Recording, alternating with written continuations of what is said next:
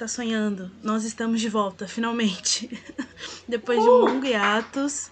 Aê! Uh, a gente conseguiu, estamos aqui com mais um novo episódio, entregando conteúdo para vocês. Uh, como vocês estão? O que, que vocês fizeram durante esse atos? Conta pra gente. Ai, gente, primeiro assim, mais uma vez, muito feliz de poder voltar a falar com vocês. espero que todos estejam bem, tá bom? É, o que, que eu fiz durante esse atos, né? Eu passei no vestibular, gente, finalmente, entendeu? Quem acredita sempre alcança. Agora eu sou uma universitária, vou fingir que tenho propriedade para falar sobre várias coisas mais e Amo. vou ter um título para validar. Vai ser ótimo. E até então foi só isso, mas foi uma coisa muito importante pra mim, gente. Tô muito feliz. E você, Bruninha? Kai entrou numa universidade e eu finalmente tomei a decisão de que eu vou sair da minha. Então, no final desse ano, serei a mais nova estudante de direito. Espero eu. Yes. Que ótimo. É, Acredita, amiga. eu não tenho feito nada da minha vida assim, de diferente, nenhuma novidade pra contar, não. Mas o mais importante eu tenho feito, que é ficar em casa. Então, todos vocês fiquem em casa, sempre bom lembrar.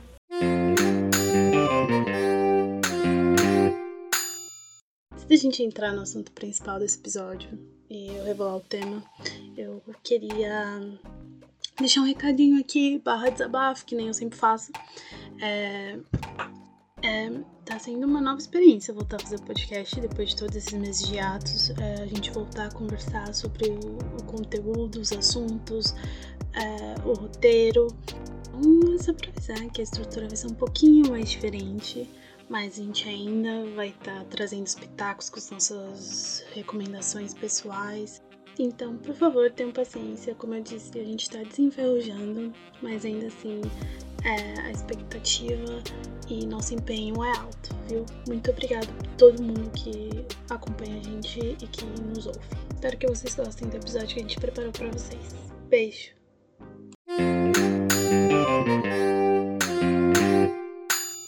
É, e o nosso tema aqui de retorno 2021 é a força dos fandoms.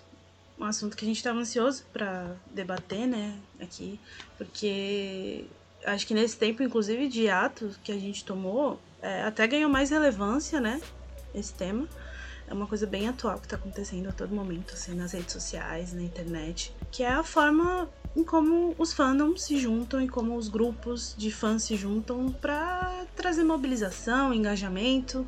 E aqui, mais especificamente, a gente quer levar pro lado assim de das pautas, né? As pautas políticas, as pautas sociais, o que cada fandom tem, tem se preocupado aí.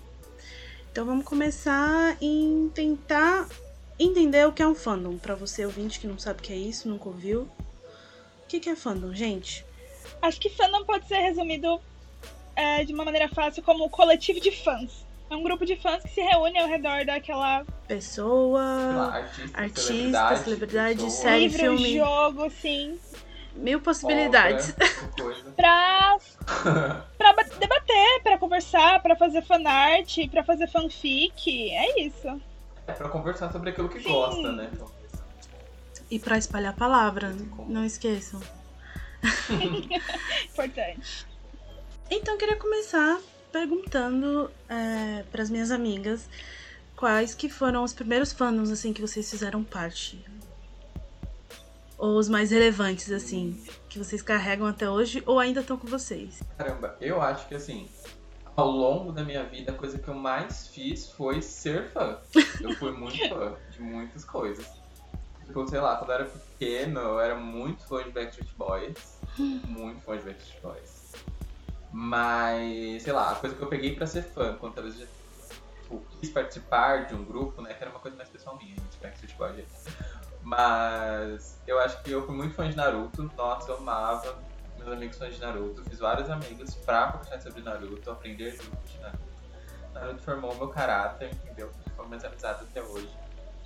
E sei lá, foi o primeiro, porque depois vieram muitos, assim.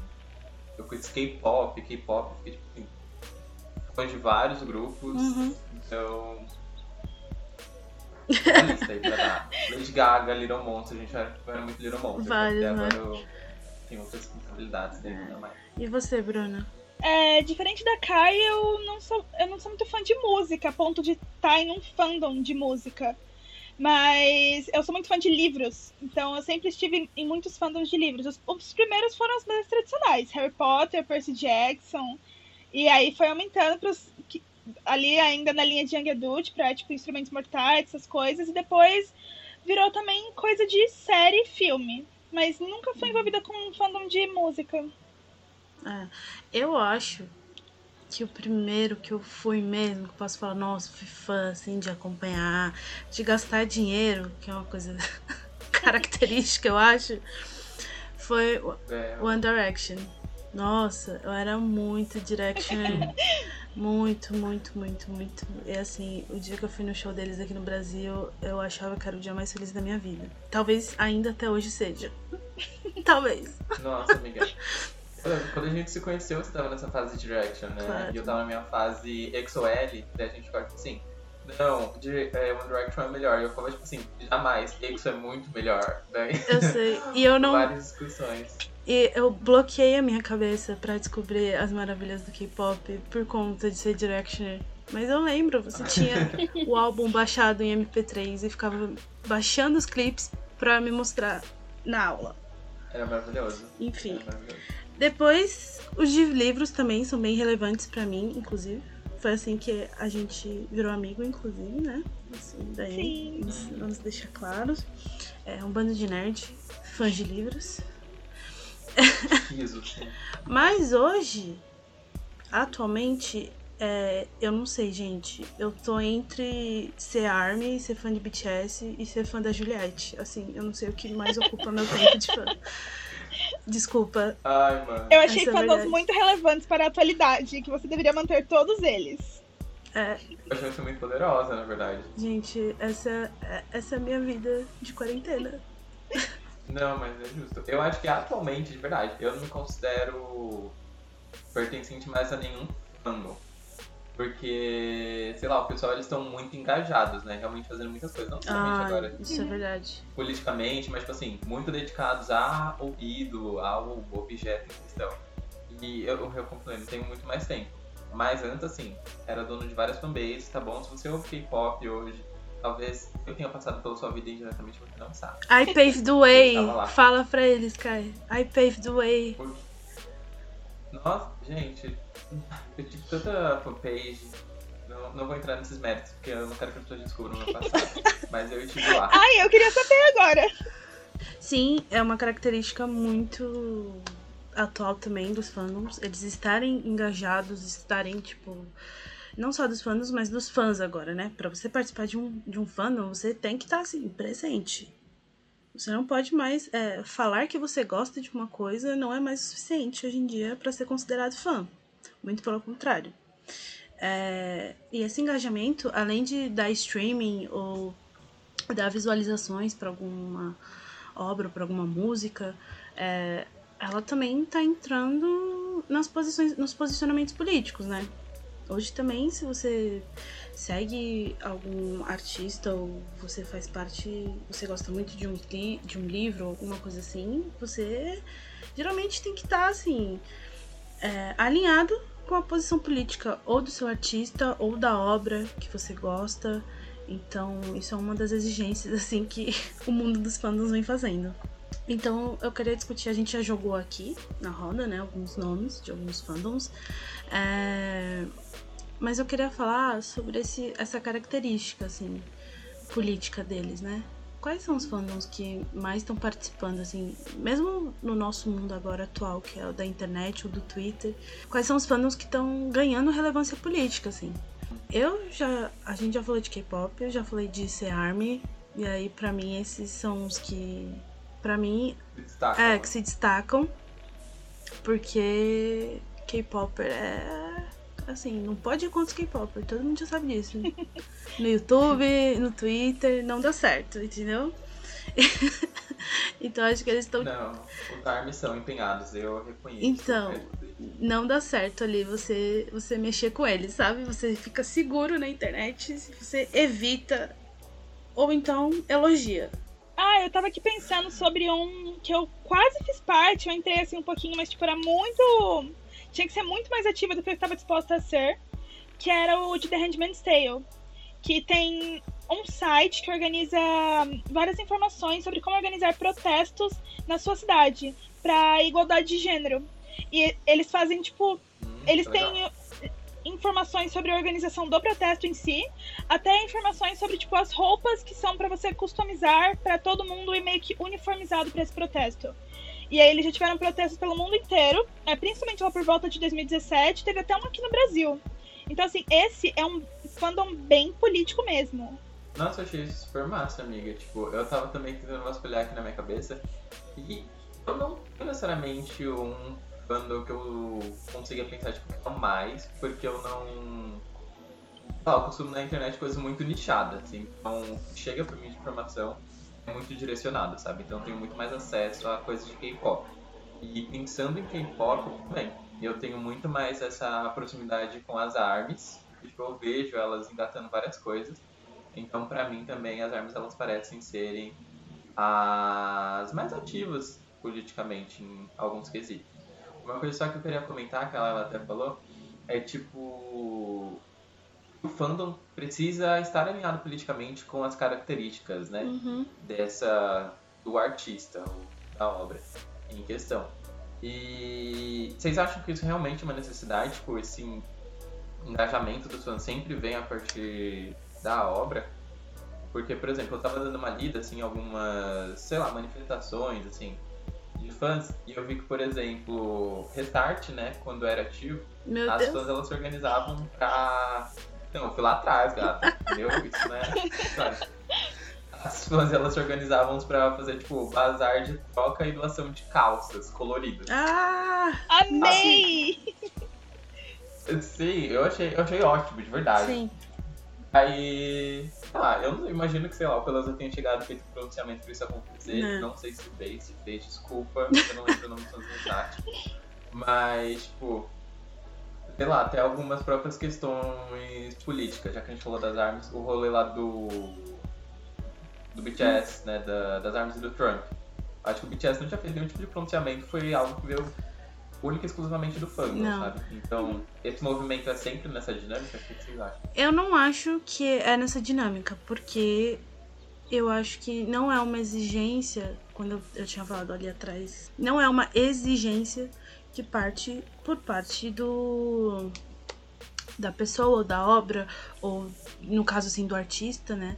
Eu acho que é uma coisa muito mais do grupo, aquela para você pertencer ao grupo, mas e para você pertencer às mobilizações que acontecem dentro do grupo, principalmente as manifestações online, principalmente é, a hashtag que se sobe, principalmente é, é, é uma coisa muito mais interna e muito mais dos seus iguais, assim, digamos assim, da sua galera, do que do artista, porque vamos ser honestos, os artistas não se pronunciam muito. Assim, são poucos e a gente conhece quem são aqueles, pelo menos dentro da cultura pop, é, que estão se posicionando ali, que estão tomando a iniciativa. Então, ainda mais gente que sabe, né? No K-pop, assim, gente, não dá. Eles, os bichinhos não falam nada, eles não têm opinião, mesmo tendo. Então, mas assim, a oficial ela não existe, né?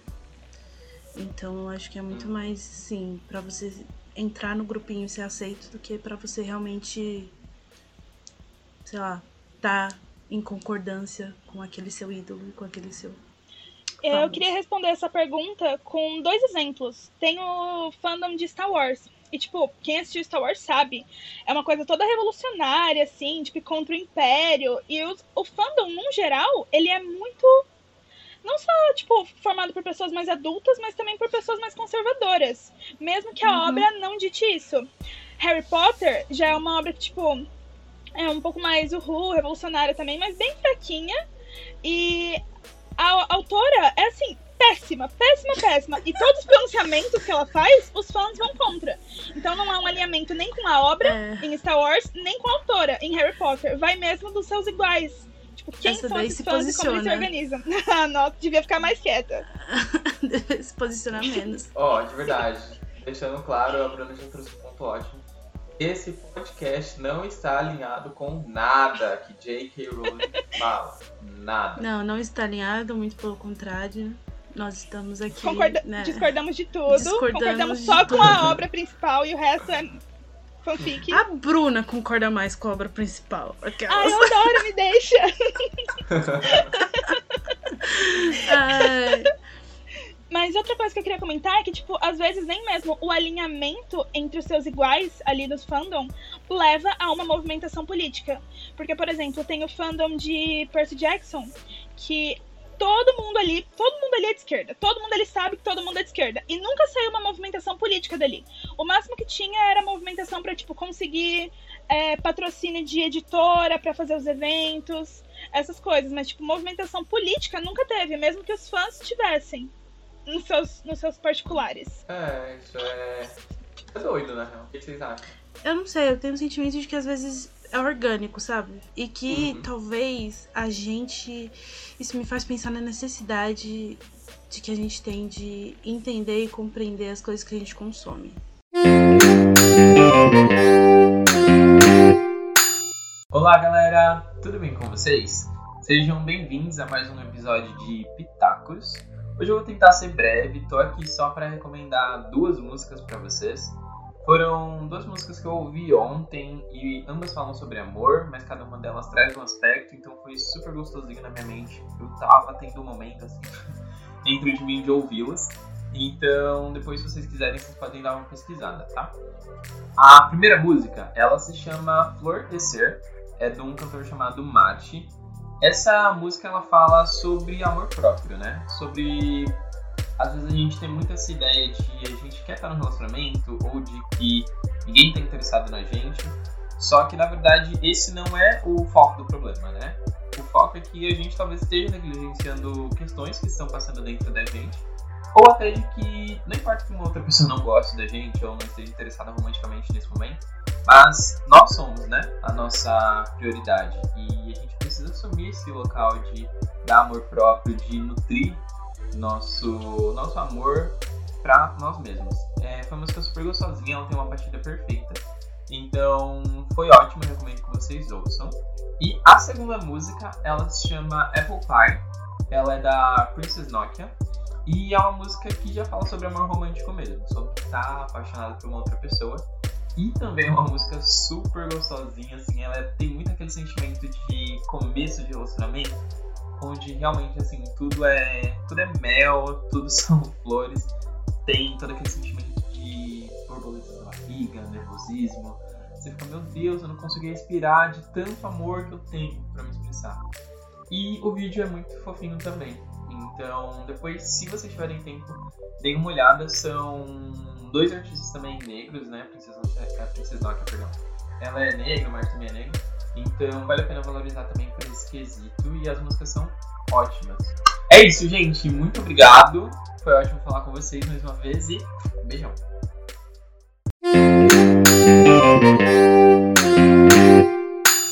Eu queria até trazer esse questionamento, assim, sabe? Por que, que alguns fandoms eles vão pra esse lado e por que outros não vão?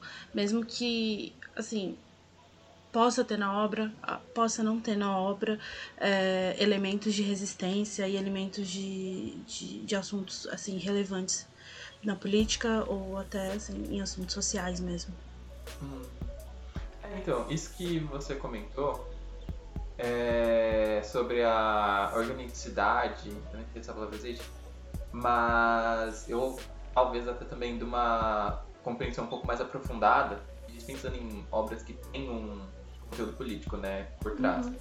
Eu acho que faz muito sentido, assim, pensando que, por exemplo, é, a gente teve. Eu ainda não sei se está tão em alta assim, mas uma alta muito grande de obras distópicas, né? Sim, Então a gente teve toda essa questão pra conversar, sei lá, até Divergente, Jogos Vorazes. E ainda assim não são fandoms que eu percebo também se manifestando ou pensando tanto em questões sociais. Então acho que tem esse viés de perceber o que tá ali por trás daquele entretenimento e da ação e da empatia do romance da Katniss. Mas também tem essa questão, sei lá, das pessoas quererem, não sei, não sei, minha resposta é não. Eu não tenho uma resposta, porque, tipo, os fandoms, eles são muito diferentes entre si. Eles podem ter isso na composição da obra ou podem não ter, mas eu queria saber por que, que vocês acham que, tipo, as armas se tornaram políticas? Porque não é algo que eu imaginaria que se tornaria político. Por que elas se tornaram e as obras distópicas não? Tipo, o que, que tem de diferente? Nesse quesito, eu acho que talvez já venha um pouco mais atrelado a estar alinhado politicamente com um grupo. Porque eu acredito que, assim, o BTS, ele sempre também... Não sempre, de fato, nem de forma tão clara, porque eles, enfim, estão sob uma empresa e não tem liberdade, assim, pra agir. Mesmo que eles queiram e a gente perceba quais são as intenções. Mas sempre foi um grupo que se mostrou favorável a várias causas às vezes não com pronunciamento, mas às vezes com uma peça de roupa onde você vê, sei lá, uma bandeira LGBT ou vários pequenos uhum. comentários assim onde você vê tipo onde eles reforçam essa questão de igualdade de gênero, quando perguntam para eles sobre namoradas, e eles falam sobre garotos e garotas, sabe tipo meio que nas entrelinhas, sabe? Sim. Qual é o viés ideológico daquele grupo. Então, para eles também destoarem bastante, eu acho que as fãs elas pegaram isso, entenderam que isso é uma questão importante. E elas são extremamente dedicadas de volta. Então, elas pensaram, putz, isso é algo que eles fazem e que talvez eles não possam fazer por si só. Então, é nosso dever enquanto ARMY, né, o exército do BTS, manifestar isso que eu acho que eles ficariam felizes com as nossas atitudes. Eu acredito que seja por isso. Sim, eu entendo também sobre elas ganham a, a, a percepção de que assim, nossa, essa banda aqui, ela conseguiu quebrar com alguns paradigmas, não os estruturais, óbvio, né, de uma indústria uh, multibilionária, aí uma indústria pop multibilionária num país totalmente conservador, mas assim, em termos que nem a Kai falou, essas pequenas, pequenas demonstrações assim, né, uhum. e até pela música também, tem muito conteúdo na música, nas letras das músicas, que, assim, agora eles já estão numa carreira já de alguns anos atrás, mas eu acho que até alguns anos atrás, não dentro de uma banda de K-pop mesmo, assim, né? K-pop tradicional ali mesmo, é, eles quebraram um paradigma. Então acho que as pessoas também se sentem responsáveis de, tipo, ok, vamos quebrar alguns paradigmas também do que é ser uma fã de K-pop, entendeu? Então acho que vai, vai muito por isso. Agora, a Kai falou uma coisa também, antes. É, sobre as pessoas que estão ali, sabe? É, talvez tenha essa questão. Por isso que é uma, é uma pergunta tão complexa, assim. Eu acho que jamais a gente vai saber responder, né? Mas, é, ao certo. Mas, assim, qual é a porcentagem, né? Qual a porcentagem de, de engajamento individual naqueles assuntos e naqueles temas, naquelas temáticas, e o quanto é só por você já estar pertencendo a um grupo e, e fazer parte daquilo e ter que se mobilizar, sabe? Nossa, você comentou essa coisa de pessoas, eu lembrei de um. também de um episódio que eu tava ouvindo do K-pop, em que elas falam sobre cyberativismo, né, no K-pop. E elas falam bastante sobre o perfil, né, das pessoas que consomem K-pop. E, assim, pensando em Ocidente, aqui o K-pop ele tem muito esse perfil de ser consumido. Isso, na verdade, eu acho que talvez até no Oriente seja assim, pelo menos na primeira parte. Se eu estiver falando besteira, me desculpem. É ser muito consumido por mulheres, majoritariamente. Mas, em sequência a isso, também tem outros grupos que também consomem K-pop, por exemplo é um de entretenimento muito consumido por pessoas LGBTs. Por conseguirem ver uma liberdade de expressão, talvez, é, maior. E também talvez por se identificar com muito mais facilidade naquela mídia em específico. Pelas músicas, pela estética, pela. enfim, N questões, né? Até pela própria forma como na Coreia essa relação, sei lá, entre caras, entre garotas, pode ser muito mais próxima sem talvez ter um problema pensar, ai, nossa, eles são gays. Não, eles só são realmente tipo, mais afetivos porque eles têm essa liberdade. Então, dessa masculinidade, ela não é da mesma forma que na nossa, né? Existem outras questões. E também, por além de tudo, também ser principalmente um produto de pessoas racializadas. Porque no final de tudo também são pessoas amarelas que estão produzindo aquele conteúdo, né? uhum. né? Então acho que chegar aqui, ter contato com esses grupos, esses grupos assim, mulheres, LGBTs, pessoas racializadas, é inevitável que essas pautas também não se cruzem. Então, talvez isso seja um dos fatores também que faz com que o fandom direcione ou sensibilize por isso. As próprias pessoas, ser orgânico do fandom pelos grupos que pertencem. Mas acho que ainda não responde por completo. É, não acho que responde por completo, mas talvez já, já leva a gente a fazer outro questionamento, assim, né? Que é tipo. Tem essa necessidade? Qual é a real necessidade, sabe? É aquela questão de poxa, às vezes eu só quero gostar porque é bonitinho, sabe? às vezes eu só quero gostar porque, hum. tipo, poxa, essa banda aqui, as músicas são ótimas, são muito legais. Eu adoro, tipo, limpar a casa ouvindo eles, ou eu adoro, tipo, ficar na bed e ouvir. Então, qual a necessidade? Será que só porque eu não quero me aprofundar no que o artista pensa, no que os meus, os meus colegas de fandom pensam, tipo, será que isso não me faz fã? Não tenho o direito de ser fã? Qual é o direito das fãs, gente? Hum. Nossa, a minha resposta particular para isso é de que, assim, eu acho que é impossível você falar que uma pessoa não pode ser fã porque ela não quer se engajar politicamente em alguma coisa. Porque, de fato, tem toda aquela questão de que no final a gente tá falando sobre uma indústria do entretenimento, então, uhum. então esse é o primeiro ponto, assim. Qual é, o, qual é a profundidade dessa rachadura que a gente tá causando, tipo, e que resistência é essa que a gente tem. Mas eu acho que parte do ser fã também é entender quais são as demandas daquele grupo ou daquela obra. Então acho que tipo, se uma pessoa quer ser fã, mas ela se não identifica com o que o próprio grupo está dizendo, eu acho que já tem uma discrepância aí. Sim. Então acho que você não precisa fazer alguma coisa, mas se de novo. De apesar de estar alinhado não seja o que gera o movimento, se você está desalinhado com o teu ídolo ou com a obra, não faz sentido nenhum, pelo menos na minha cabeça. Eu acho que você pode muito bem ser fã de uma obra e não participar do fandom dela, porque o fandom é um grupo que já tem uma, uma participação mais ativa.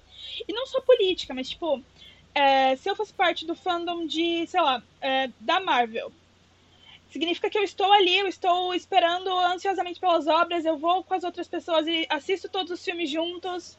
É, eu fico fazendo fanart da Valkyria com a Capitã Marvel, porque eu quero que as duas terminem juntos. Mas se eu sou só fã, eu nem sei que isso acontece. Eu nem sei dessas fanarts, dessas fanfics, eu nem sei dessas, é, desses momentos que as pessoas se reúnem juntas para assistir.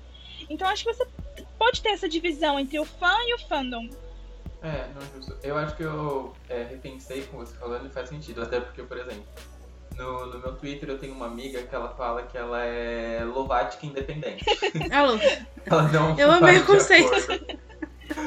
ela não vai de acordo. É que, tipo, o fandom das Lovatics, ela, elas pregam, assim, ela fala, ah, não, a gente tem que fazer isso pra gente não fazer assim. Não.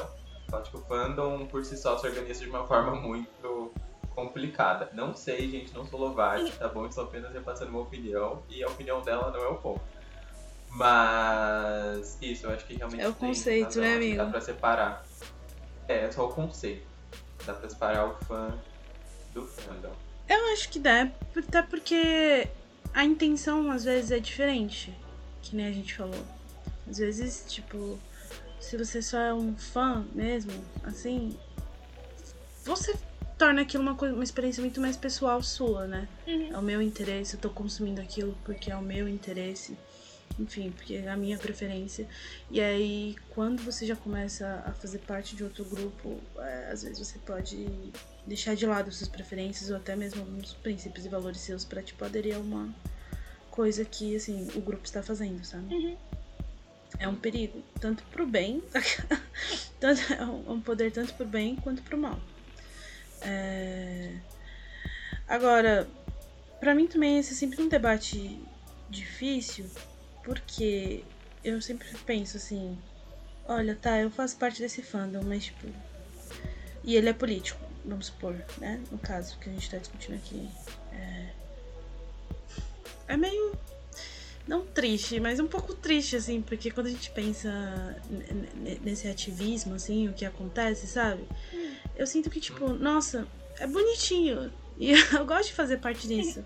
Mas o meu exemplo pessoal, tipo, eu nunca consigo me engajar totalmente no sentido de realmente gastar tempo é, na internet, sabe? Tentando me engajar, porque para mim parece tudo muito superficial.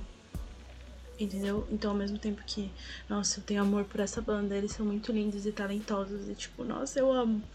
Mas, assim, sempre tem uma vozinha no fundo da minha cabeça falando, nossa, isso não é real. e, assim, isso me impede realmente de, de me engajar mais, sabe? Pra falar a verdade. É, e eu não quero falar que o, é, os efeitos desse engajamento ele não seja real, porque eu acho que é real, né? Acaba causando é, alguma coisa, algum rebuliço, fazendo que é, existam, da, dando evidência para ou para banda ou para o próprio fandom, porque por exemplo a gente falou bastante das armas aqui, você já tem até uma separação assim do, do artista e, e das armas, né? As pessoas falam do fandom separado do artista. E então é, eu só fico me questionando assim, sabe? É, nossa, eu acho que isso daqui não é profundo, não é estrutural, então tipo, ai, talvez não, sabe, não dê nem bola. E eu acho que é também o que acontece é, acho que muitos fandoms podem acabar não assumindo um caráter político por conta disso. Mesmo os que têm capacidade, eles não querem assumir. Tipo, como grupo, as pessoas decidem que seria melhor não assumir um caráter político para não afastar novos fãs. Também pode acontecer isso.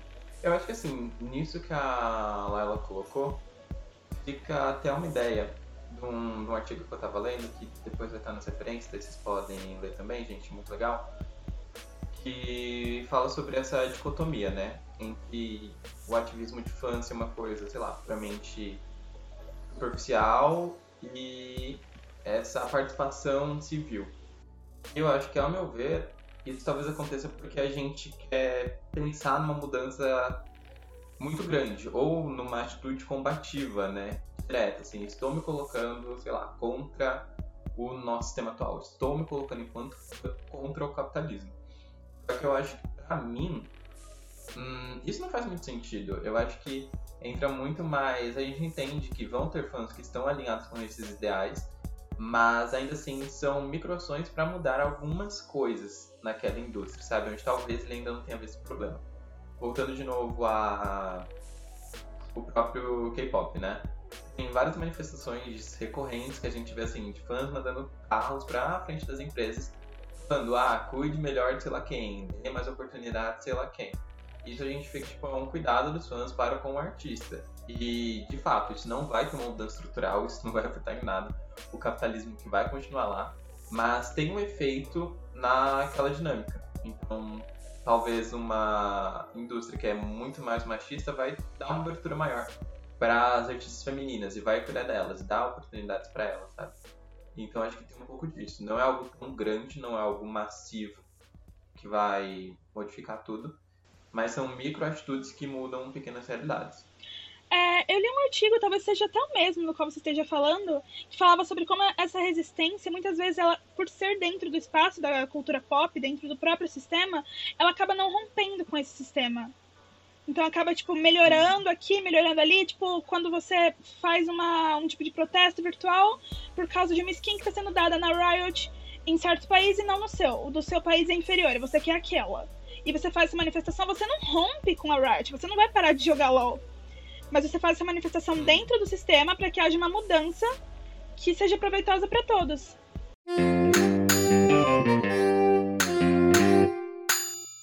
Já que o assunto do dia é fandoms, hoje eu vou falar para vocês sobre um que, na minha opinião, está menor do que a obra requer. É um livro que eu li há pouquíssimo tempo e eu amei completamente. Conta a história da relação, do romance entre o primeiro filho dos Estados Unidos e o príncipe da Inglaterra, que tá assim, ele é o segundo da linha do trono, então ele é bem importante. E conta a história do romance deles, como, tipo, não poderia ser algo que eles colocariam para fora, é, como eles se relacionam entre eles com isso, como eles se relacionam com o público entre, com isso. É ótimo. Eu já fiz várias pessoas lerem e todas elas pelo menos gostaram, algumas amaram, então assim, recomendo demais. E para mais recomendações de livros, séries, filmes eu não assisto tanto, mas filmes também, pode vir falar comigo que eu tenho várias.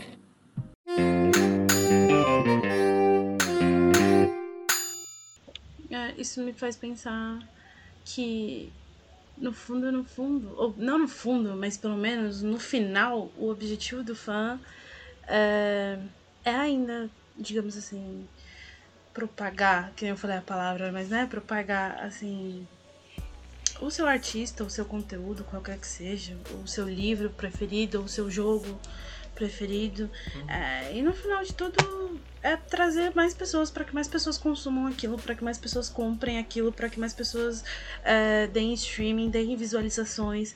É, então a gente rompe mesmo, assim. É tipo. É um assim, é para mexer um pouquinho, mas dentro ali do, do quadrado, né? Mas dentro ali do sistema, né? Para causar um rebuliço. Ninguém é... quer fazer uma revolução. Não, amiga, óbvio que não. Não vai ser pelo K-pop, desculpem. Não, até, até porque assim, pensando se de fato a gente quisesse uma revolução e quisesse romper com tudo isso, essa dinâmica de fã seria totalmente remodulada, vou colocar remodulada porque eu não sei se existe, sei lá, um fã fora de uma indústria do entretenimento que vem disso que a gente consome. É difícil pensar assim. Mas é, tipo, o intuito ainda continua sendo propagar aquilo que a gente gosta. Então, tipo, nem talvez seria por que existir esse rompimento 100%. Não, eu acho. É toda a estrutura de você ser fã, de você ser bombardeado constantemente com, com, com conteúdos, né? E com, tipo, aquela coisa que te encanta, assim, que, enfim, mexe com a sua cabeça mesmo, te deixa meio é, doidinha.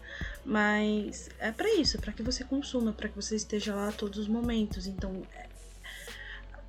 é, muito contraditório toda essa ideia de ativismo de fã e, e o poder dos fãs em, em, criar mudanças políticas, porque, assim, a própria existência, né? Vai contra a própria existência, isso que a Kai falou. Assim, a gente já tá ali para consumir e para crescer, e para dar nosso dinheiro, para pagar pelo show, e para pagar pelo álbum, pra, pra, e para pagar pelo filme. Então, é, é, é contraditório. É contraditório e a gente vive nessa contradição. E eu acho que quanto mais noção você tem é, das coisas que você consome, do dinheiro que você gasta, ou como esses processos de de vandalização, aquelas, aqueles processos de virar fã, se tornar fã e, e, e, participar do grupo. Quanto mais consciência você ganha disso, assim, eu acho que mais a gente tem que lidar com essas contradições. Porque é muito bom é muito gostosinho. Mas ao mesmo tempo, quando você põe a mão na consciência, você fica, ah, meu Deus, será mesmo que eu deveria estar tá fazendo isso? Uma coisa que eu acredito bastante é que também existem pesos, sabe? Eu acho que dá bastante pra gente consumir. É, não é necessariamente o consumo consciente, na verdade. Mas como a gente consumir certos produtos entendendo assim qual é aquela realidade, o quanto de fato isso acaba sendo uma coisa nociva, porque talvez coloque vidas em jogo e lá, tem algum dano ambiental, social, alguma coisa assim, do que pensar que no final de tudo a gente curte numa sociedade capitalista, então é impossível fugir dessa dinâmica. Eu acho que são dois pontos distintos, assim, quando a gente pensa sobre essa coisa de ser fã também tá dentro do uma sociedade capitalista, assim, pensar que dá para ser fã, que a gente vai continuar dentro dessa dinâmica de indústria de entretenimento, mas que a gente quer que sejam respeitados várias questões sociais, várias questões ambientais, várias, enfim, várias questões, porque o mundo é complexo, do que também só, tipo, ah, não, é isso mesmo e fechar os olhos. Eu acho que são questões, mas nada impossível. E final de tudo, uma coisa que eu quero frisar os nossos ouvintes é que, gente, no final existe um campo de estudo. Hoje, mais ou menos 21 anos falando sobre fãs, tá bom? E nenhum de nós foi qualquer uma das pessoas que escreveu o artigo, a gente está dando nossas opiniões. Se vocês não concordarem, se estiver falando alguma coisa super equivocada, manda lá no Instagram, a gente adora aprender. Manda também no site todos os nossos links, todas as referências, artigos e tal, vão estar tá tudo lá no site. Então dá uma olhadinha e vê se você concorda com a gente. Ok, gente, foi isso. A gente tá desenferrujando esse episódio, né? Depois de muitos meses aí. Agora a gente vai tentar voltar com episódios mensais trabalhar bastante para que eles cheguem fresquinhos e na hora para vocês aí, para os nossos ouvintes. Para sugestões, reclamações, críticas, é, mais construtivas, por favor, porque eu sou sensível. é, certifique-se de que você tá seguindo a gente é, lá no arroba. Também pode lá comentar é, qual fandom que você participa, né? Qual, como eles se posicionam sobre isso, qual a sua impressão. Se você quiser se juntar um fandom do Treslocando, eu acabei de pensar que você pode se chamar como Treslowcat. Treslowcat? Ou Tresloucados. Fiquem à vontade. Ou Treslocado. É uma enquete, na verdade. Qual vocês preferem? Treslowcat, Tresloucados ou a ideia que ainda não surgiu? A ideia Então que vai seguir a gente. Mas então, gente, é isso. Beijos, tá? Conta com a gente mês que vem. Foi ótimo ver vocês. Tchau, gente. Tchau. Beijos. Obrigada por ouvir. Espero que tenham gostado. Beijos. Tchau. Até a Tchau. próxima.